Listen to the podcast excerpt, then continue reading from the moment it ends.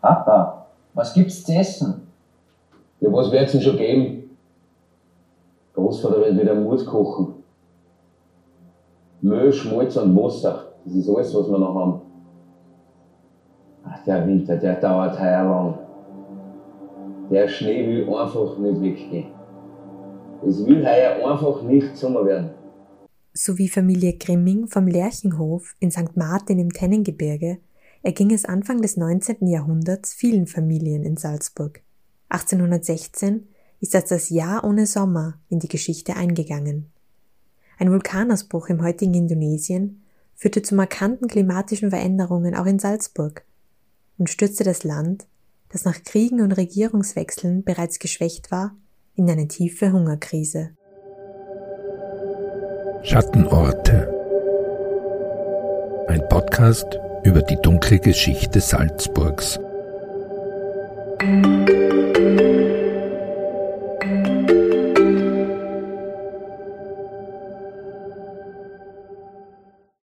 Herzlich willkommen zu einer neuen und vorerst letzten Folge von Schattenorte.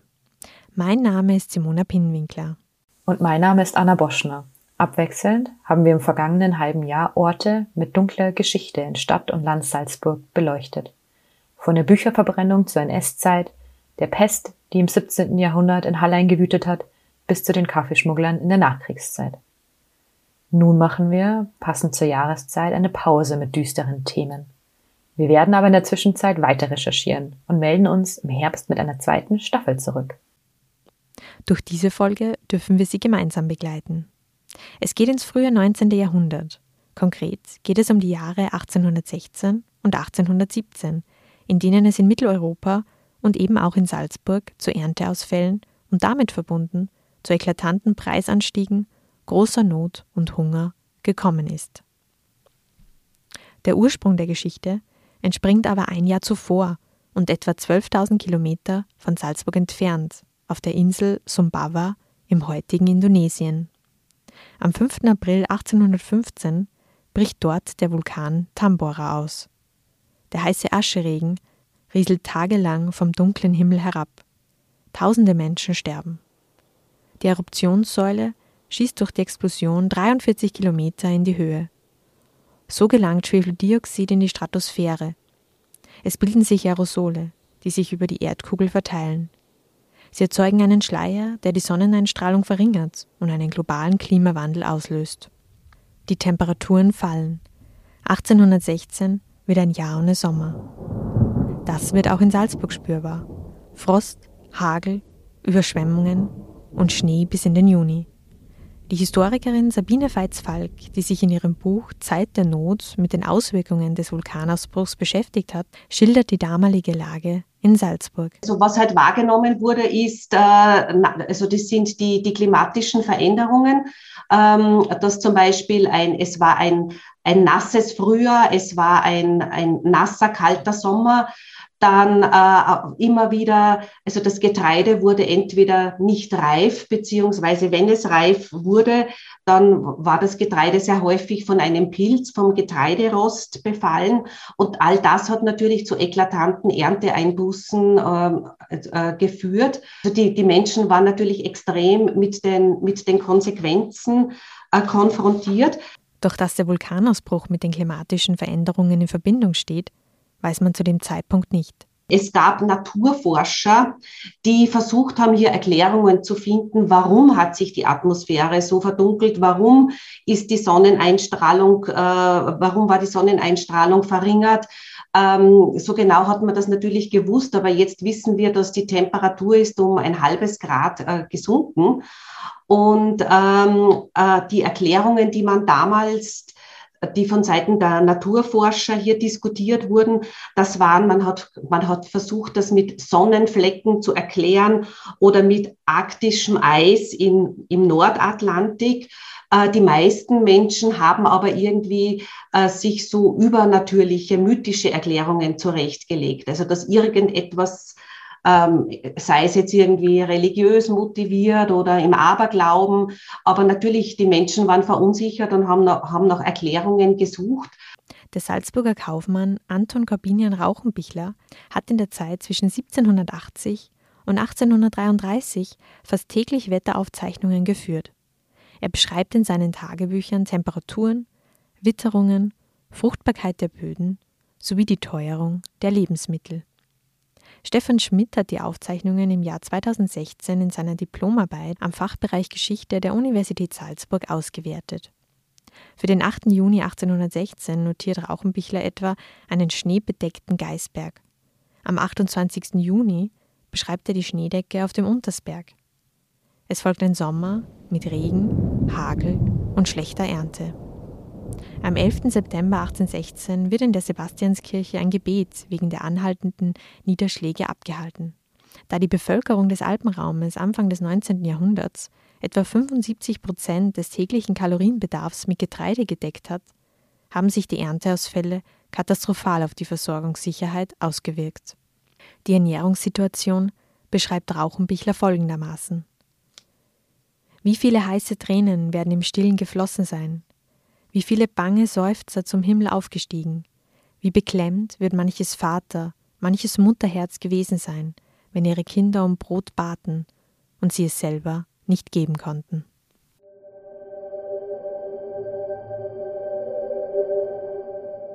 Ansonsten ist die Quellenlage aus der Zeit dünn. Frau Veits-Falk hat in ihrer Recherche eine Schrift des Salzburger Arztes Wolfgang Oberlechner gefunden, der die Konsequenzen des Hungers zu der Zeit mit drastischen Worten beschreibt. Also er bezeichnet den Hunger als die schrecklichste Plage der Menschen, dass Hunger Krieg und Pest übertrifft. Und er beschreibt schauderhafte Zustände an, Zustände, äh, an Menschen, zum Beispiel Zitat, stinkenden Atem, Wackeln der Zähne, unerträgliche Magenschmerzen, Faulfieber, wahre Wut und Tod. Und äh, er geht dann noch weiter, dass er sagt, aufgrund dieses dieser extremen körperlichen Belastung, dieser extreme Hunger führt dann auch dazu, dass sich, dass Menschen zu Handlungen verleitet werden, gegen die sich sonst die ganze Natur empört. Also dass auch im Zuge, wenn der Hunger schon so groß ist, äh, jetzt sozusagen als Interpretation, dass dann zum Teil auch Tabubrüche von Menschen gemacht werden. Er schreibt zum Beispiel, dass Kinder auf Misthaufen Knochen ausgruben und nagten an denselben. Also für uns heute eine unvorstellbare äh, eine, eine Kompensation von Hungern. Also wie groß muss die Verzweiflung sein, dass Menschen Gips, Kalk, Asche, Baumrinde verschlangen in der Wut des Hungers. Die Auswirkungen des Vulkanausbruchs mit Ernteausfällen und Lebensmittelknappheit trafen ein bereits gebeuteltes Salzburg. Der letzte Fürsterzbischof Colloredo flüchtete im Jahr 1800 vor den französischen Truppen Napoleons. 1803 kam es zur Säkularisierung, also zur Trennung von Kirche und Staat. Im Jahr 1806 verlor Salzburg schließlich die Eigenstaatlichkeit und kam zu Österreich. Doch das sollte nicht lange halten. Die französisch-bayerischen Verbände marschierten im Mai 1809 in Salzburg ein. Nach 17 Monaten unter napoleonischer Herrschaft kam das Land 1810 zu Bayern. Sechs Jahre später, also genau während der Hungerkrise, wurde Salzburg wieder an Österreich übergeben. Innerhalb weniger Jahre gab es demnach fünf Regierungswechsel. Die Schulden des Landes waren hoch. Zum Bedeutungsverlust der ehemaligen Residenzstadt kam die Verarmung und somit ein Rückgang der Salzburger Bevölkerung. Im Land Salzburg gab es 1794 145.000 Einwohnerinnen und Einwohner und ab dann ist es bergab gegangen und 1817, also nach dem Hungerjahr, äh, gab es einen Tiefstand mit 134.000 Menschen, die in, im Land Salzburg lebten.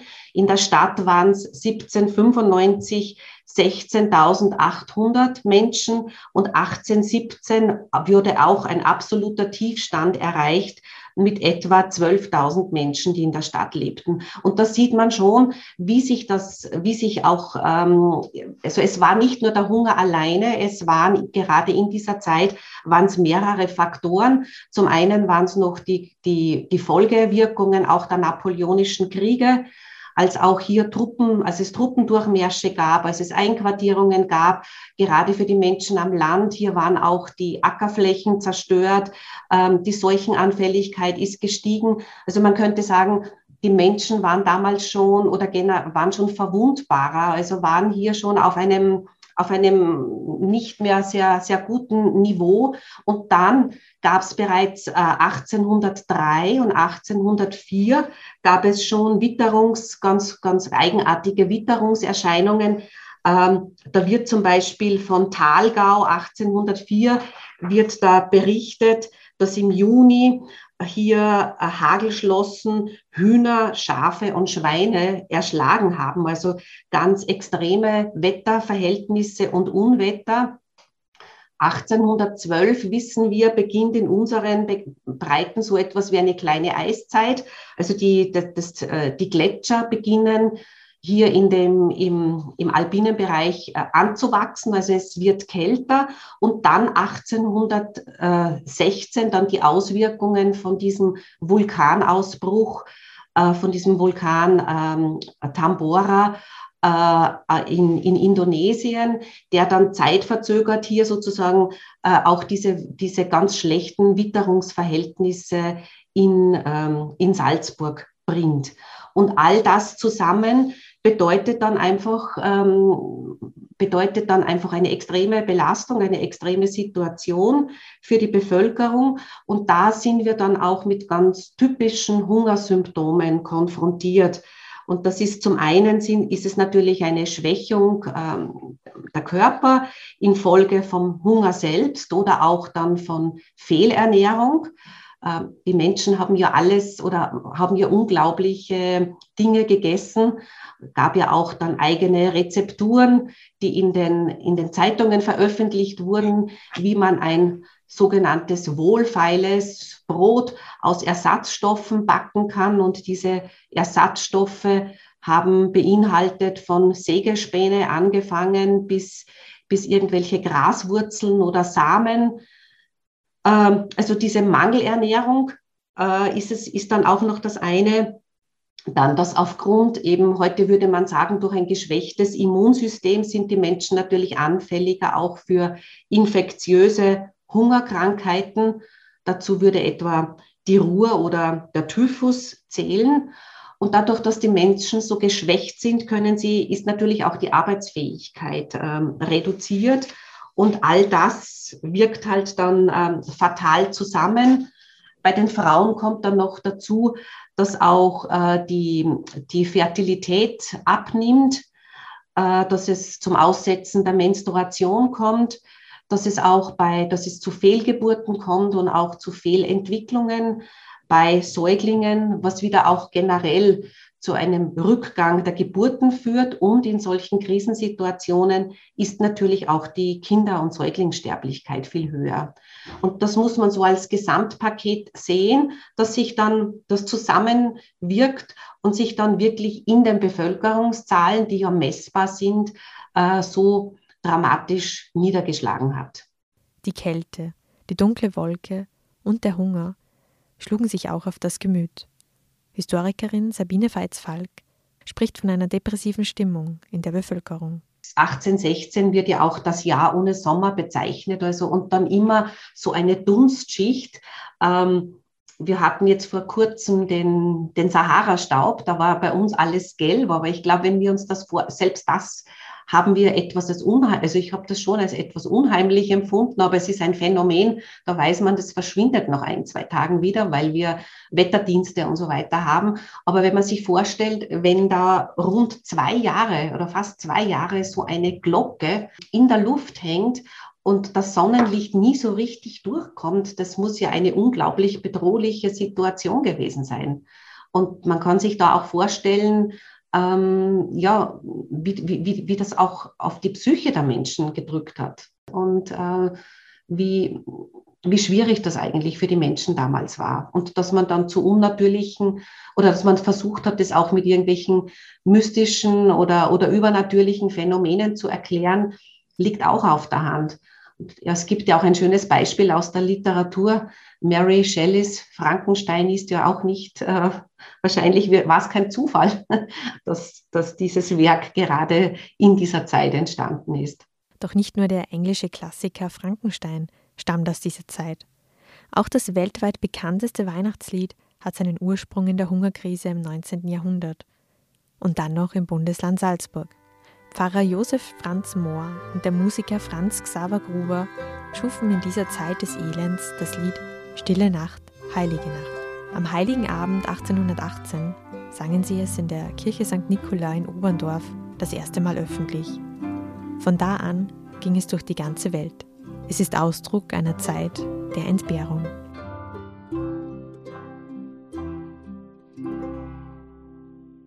Salzburg erlebte den Niedergang. Doch ein Nachtschattengewächs feierte in dem Zusammenhang seinen Siegeszug in unseren Speiseplänen. Die Kartoffel. Es war ja so, ähm, diese Hungersnot von 1816 brachte, könnte man sagen, äh, einen Aufstieg, ähm, einen Aufstieg der Kartoffel, also jetzt, jetzt also auch in anderen Teilen Europas. Zu Beginn des 19. Jahrhunderts war die Bevölkerung ja der Kartoffel gegenüber noch recht skeptisch. Die Kartoffel wurde vielfach auch einfach nur als Schweinefutter gesehen. Und äh, es gab 1816 dann sogar eine eigene Schrift, die der Domherr und Sekretär des Landwirtschaftlichen Vereins Graf Friedrich Spauer herausgab mit dem Titel Anleitung zum Erdäpfelbau. Hier von dieser Schrift wurden zwei 1000 Exemplare gedruckt und auch an die Bevölkerung, vor allem auch an die Gutsbesitzer verteilt. Und die Idee war, dass man einfach diesen Kartoffelbau hier unter die Leute bringt, dass man ihn äh, propagiert. Seit 1785 ist in Salzburg die Kartoffel bekannt aber gerade die Getreideteuerung, also das, das Faktum, dass die Menschen damit konfrontiert waren, dass eben 1816 durch die schlechte Witterung die Getreideernte großteils vernichtet wurde oder äh, dass, die, dass es diesen, äh, diesen Befall mit äh, Getreiderost gab, das hat dazu beigetragen, dass sich die, dass die Kartoffel sich bei uns allmählich durchgesetzt hat. Ähm, aber um das noch fertig zu erzählen, es gab dann 1848, 1847, 48 wieder eine große Hungersnot. Und äh, das Fatale war damals, dass die, die, die schon vermehrt angebauten Kartoffeln, dass die hier, dass auch hier die Ernte ausgeblieben ist, was vor allem auf eine Kartoffelfäule zurückzuführen war. Also so ganz schützen konnte man sich nicht, aber, aber die Kartoffel, kann man sagen, äh, hielt, hatte einen Aufstieg bedingt durch diese Hungerjahre 1800, äh, durch das Hungerjahr 1816. Doch wie haben die Obrigkeiten auf die Hungerkrise reagiert? Durch die Verbilligung der Import- und Anhebung der Exportzölle sollte wenigstens so viel an Ernteerträgen gesichert werden, dass die Menschen nicht verhungern mussten. Zudem wurde die Armenfürsorge ausgebaut. Äh, generell ist es so, dass wir hier, das ist, ähm, dass wir hier jetzt in einer Zeit sind. Also wenn wir uns die Stadt Salzburg ansehen, da ist 1799 eine Armenkommission äh, gegründet worden. Das war aber noch in erzbischöflicher Zeit und diese Armenkommission war beim Rathaus angesiedelt und jeder, jeder, die um Unterstützung ansucht, angesucht hat, ist hier ins Rathaus gekommen, hat vorgesprochen, hat den individuellen Fall geschildert und diese Kommission, die sich zusammengesetzt hat aus Vertretern der Stadtgemeinde, aus damals noch aus einem Vertreter äh, des, aus dem Umfeld des Erzbischofs, aber auch ein Arzt war dabei und ein, und ein, ein Priester.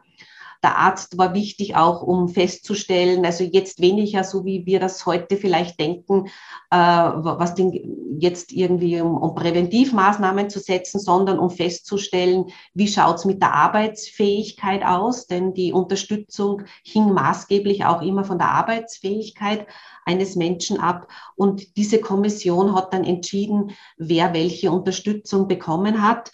Und da sehen wir natürlich, dass es hier einen, einen Anstieg auch an Unterstützungen gegeben hat. Im Dezember 1816 stellte die Kommission zur Unterstützung der Armen in Salzburg fest. Die Teuerung ist bis zu einem in der Geschichte unseres Vaterlandes beispiellosen Grade gestiegen.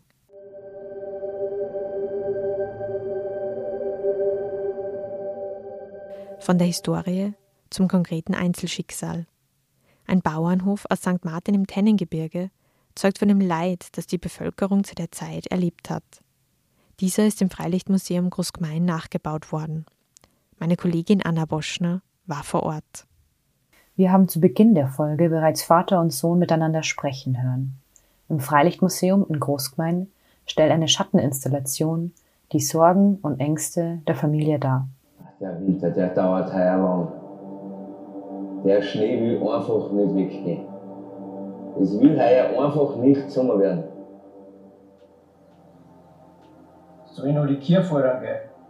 Mengeler Heise und da, sonst müsste man aufhören auf den Bichi fahren. Oben im Heistadel, da ist noch ein wenig was. Wir konnten uns heute Nachmittag mit dem Schlitten runterholen. Die Kirche. Besonders die Karte ist schon so angemagert. Die gefeiert sich schon auf ein richtig gutes Grasl.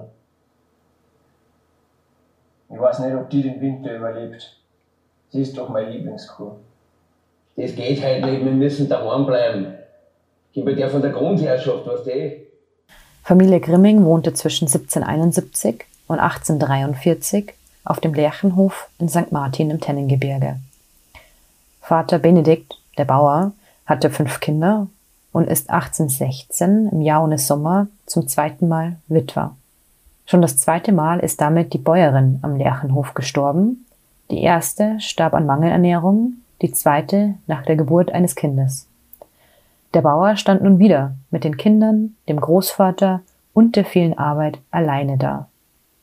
Das Leben am Hof war geprägt von der Sorge um eine ausreichende Versorgung, der Willkür, der Obrigkeit und dem Umgang mit Krankheiten und dem Tod.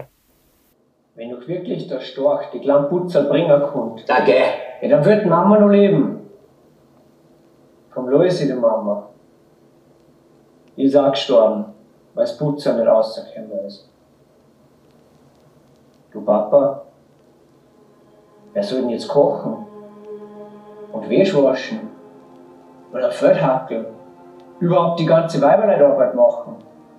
Du, der Opa oder ich? Meine Geschwister sind ja wirklich nutzklar. Alle vier. Auf die muss ich auch noch einer aufpassen. Monika Brunner-Gaurek führt durch das Bauernhaus der Familie, das in St. Martin im Tennengebirge mittlerweile abgetragen und im Freilichtmuseum in Großgmain wieder aufgebaut wurde. Vorsicht, gell, die Stirn sind alle nicht den heutigen Richtlinien entsprechend. da haben wir ursprünglich, also für Dienstboten hat man gerade in der Zeit um 1816 oft einmal gar kein Bett gehabt, sondern die haben auf Laubsäcken geschlafen oder Strohsäcken einfach am Boden. Gell. Und das haben wir eben da gehabt, dass sie die Besucher auch drauflegen dürfen, weil eigentlich kann man da gar nicht schlafen auf so einem Laubsack, weil das ist so laut, wenn man sich umdreht, das raschelt so. Und da drüben haben wir eben das Thema über die Krankheiten gehabt. Heilkräuter und was hat's für Krankheiten gegeben. Das ist auch, da habe ich mir aus St. Martin, aus dem Ort, die ganzen Sterbematriken angeschaut, an was sind die Leute um 1816 gestorben. Und, und dann haben wir eben, das war eben wirklich sehr oft eine Auszehrung, also das ist eigentlich abgemagert, gell. Und dann hat's halt auch so Pocken hat's gegeben und Lungenkrankheiten vor allem, weil man mit den Rauch da unten und so.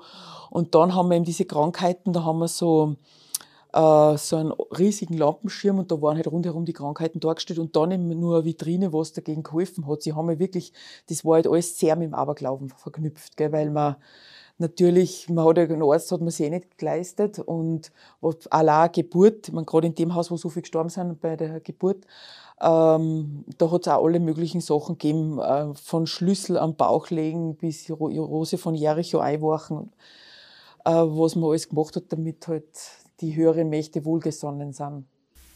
1816 war der einzige beheizbare Raum im Haus der Familie Grimming die Stube. Gekocht hat man nur auf der offenen Feuerstelle. Braten oder Kuchen standen nicht auf dem Speiseplan, weil es kein Backrohr gab. Der Holzofen war noch nicht erfunden. Es gab keine sanitären Räume, Die Familie wusch sich am kalten Brunnen vor dem Haus. Im Haus gab es auch kein Fließwasser. Für den Toilettengang benutzte man den Stall oder ging ins Freie. Abwässer versickerten einfach, es gab weder Petroleumlampen noch Kerzen am Lerchenhof. Ein wenig Licht spendeten Teiglampen oder Kienspäne. Kleidung stellten die Grimmings aus Schafwolle oder aus Flachs bzw. Leinen selbst her. Sie waren Selbstversorger und lebten autark. Sämtliche Arbeiten mussten demnach mit menschlicher oder tierischer Muskelkraft erledigt werden. Es gab keine Maschinen. Und auch ohne Sozialversicherung oder auch weitgehend ohne medizinische Versorgung blieben die Menschen, und so auch die Familie Grimming, auf sich gestellt. Die Sterblichkeitsraten waren entsprechend hoch. Durch die eingeschränkte Mobilität in den bergbäuerlichen Regionen bot nur die Dorfgemeinschaft Schutz und Hilfe. Andererseits unterlag aber auch jeder der sozialen Kontrolle des Dorfes. Der Bauer vom Lerchenhof hat sich nach dem Tod seiner ersten beiden Frauen nach einer neuen Frau umgesehen. Ich werde mir halt zum dritten Mal immer Bayern schauen müssen. Die Maria vom Hinterbergschuber, die wollte auch gerne Bayern. Und die ist stark, die ist für die Arbeit zum Hohen. Und das war ja auch so, äh, dass, das haben mir auch ein paar Bauern vom Pinzgau erzählt, wo wir Höfe gekriegt haben, es war eigentlich gang und gäbe, dass so 50, 55-jährige Bauern dann oft 20-jährige Frauen wieder geheiratet haben, gell? weil ja jede wollte gern Bayerin werden, egal ob du einen alten Modern hast, Hauptsache Bayerin, weil da hast du was zum Sagen gehabt, ja, da warst nicht der letzte Dienstbotenschackel. Ohne Rücksicht auf das schlechte Erntejahr 1816 hatte die Grundherrschaft die jährlichen Forderungen erhöht. Von 1741 bis 1816 mussten neben einer Geldleistung ein Huhn, 34 Pfund Schmalz, zwei Laib Käse und zwei Viertel Metzen Hafer abgegeben werden. Ab 1817 wurden daraus ein Gulden, 26 Kreuzer, drei Denare, 36 Pfund Schmalz, zwei Pfund Käse und zwei Hühner. Außerdem waren ein Metzen Hundshabern, das ist eine Abgabe, die zur Haltung der herrschaftlichen Jagdhunde geleistet werden musste, zwei Metzen Vogthabern, Hafer für die Beamten persönlich und ein Metzen Diensthabern an die Grundherrschaft abgegeben werden.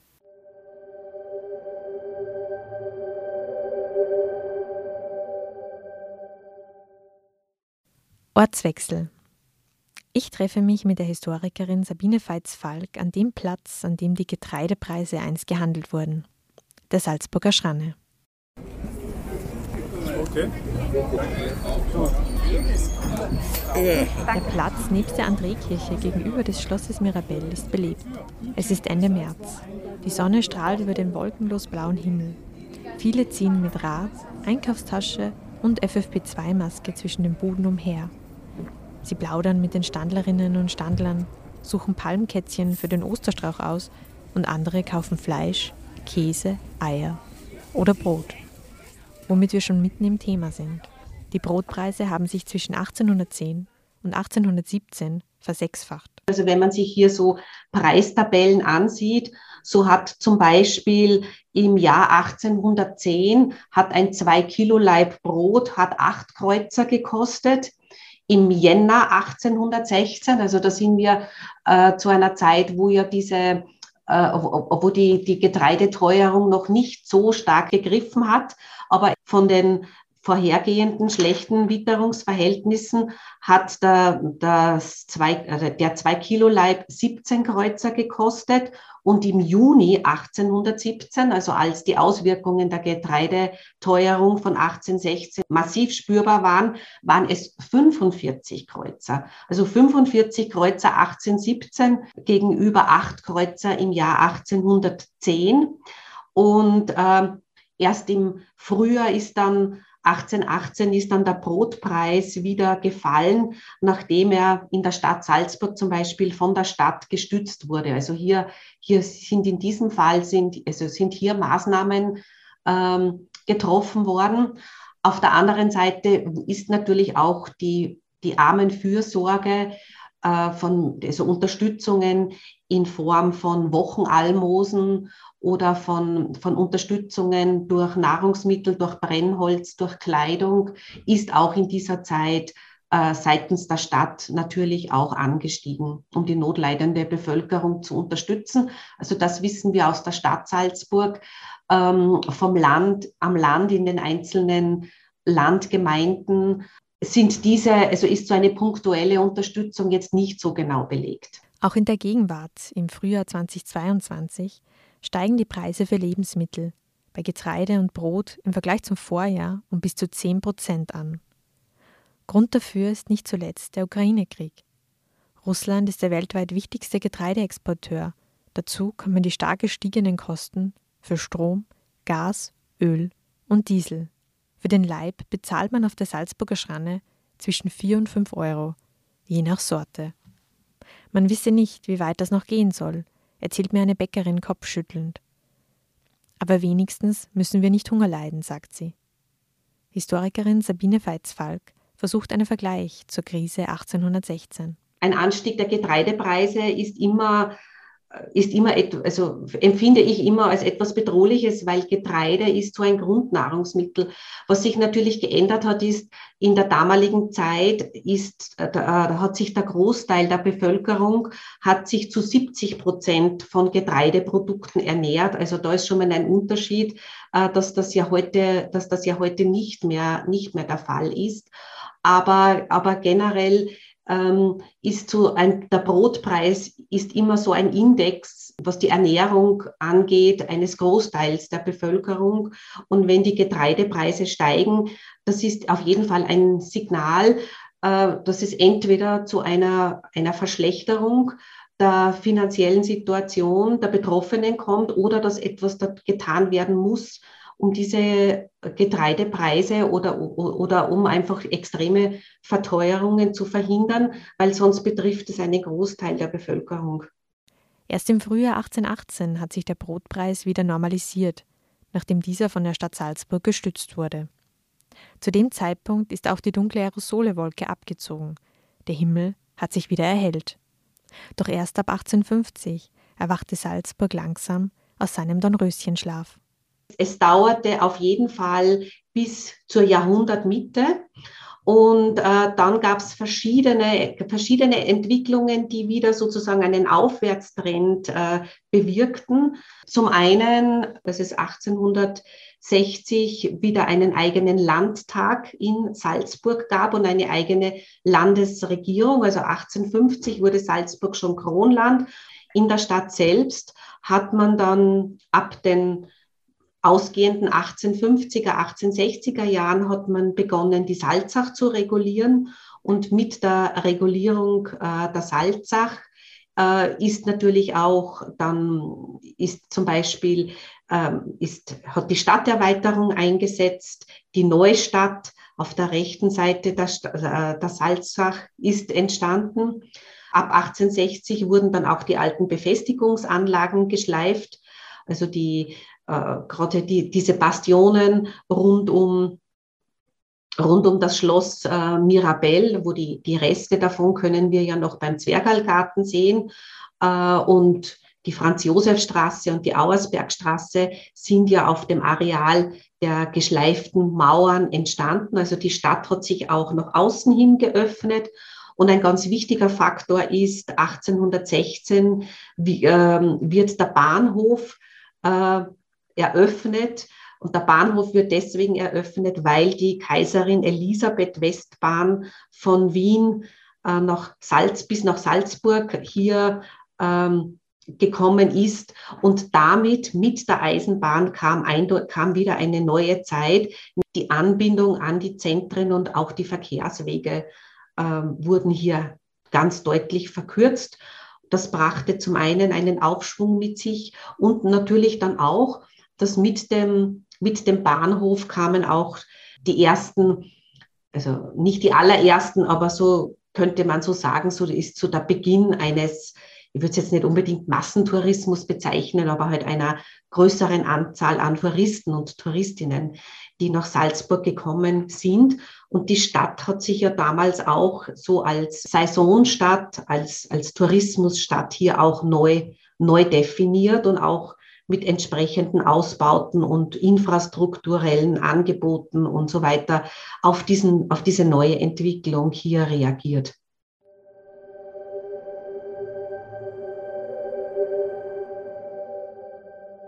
Vom Jahr ohne Sommer zum Sommer ohne Schattenorte.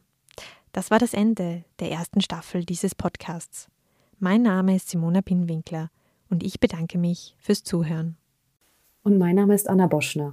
Auch ich bedanke mich für das Interesse und auch für die vielen Nachrichten und Anregungen für weitere Podcast-Folgen, die uns erreicht haben. Für den Herbst haben wir schon viele weitere spannende Themen geplant so folgen wir beispielsweise den Freimaurern bis ins Hexenloch nach Eigen, gehen den Spuren von KZ-Außenlagern im Flachgau nach und jenen des Osmanischen Reiches im Lungau. Schreiben Sie uns gerne auch weiterhin auf podcast.sn.at. Bis dahin und bis zum nächsten Mal. Das war ein Podcast der Salzburger Nachrichten. Redaktion Simona Pinwinkler und Anna Boschner. Wenn Sie mehr wissen wollen, finden Sie uns im Internet unter www.sn.at.